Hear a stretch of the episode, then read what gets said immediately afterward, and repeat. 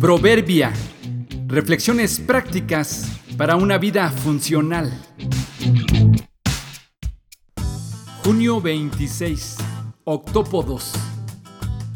El fracaso tiene el poder que le queramos dar.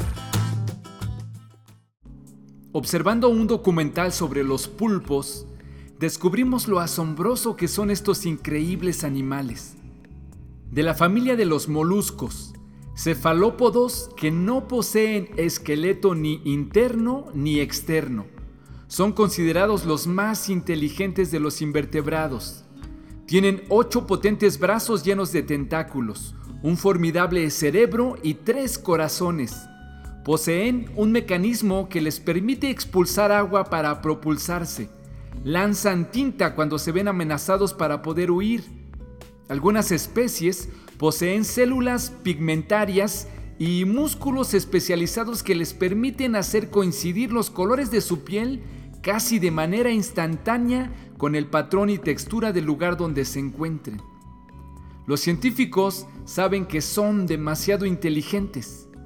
La cantidad de neuronas que poseen supera a la de los roedores y es casi igual que las de un gato. Algunos han llegado a afirmar que tienen conciencia y piensan. Hasta hoy no hay forma de saberlo con precisión. En pruebas de inteligencia en acuarios y laboratorios, les ponen a resolver acertijos y lo hacen con toda facilidad, tales como escapar de peceras o abrir frascos dando vueltas a las tapas. Lo hacen sin haber observado a ninguno otro de su especie hacerlo. La primera vez que se enfrentan al desafío, es notorio que no saben cómo resolverlo, pero no se rinden, lo intentan una y de otra forma hasta que lo logran. ¿A qué se deberá que estos animales sean tan persistentes y no desistan a la primera? ¿Qué los diferencia de nosotros los humanos que nos rendimos con más facilidad?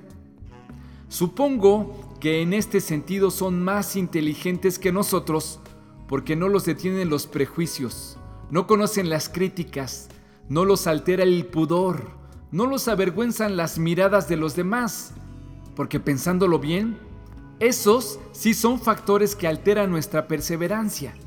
En muchas ocasiones tenemos la capacidad y tenemos el deseo, pero nos detiene el miedo al fracaso o al qué dirán. Tal vez incluso hasta alguna sección de nuestro intelecto siga sin usarse.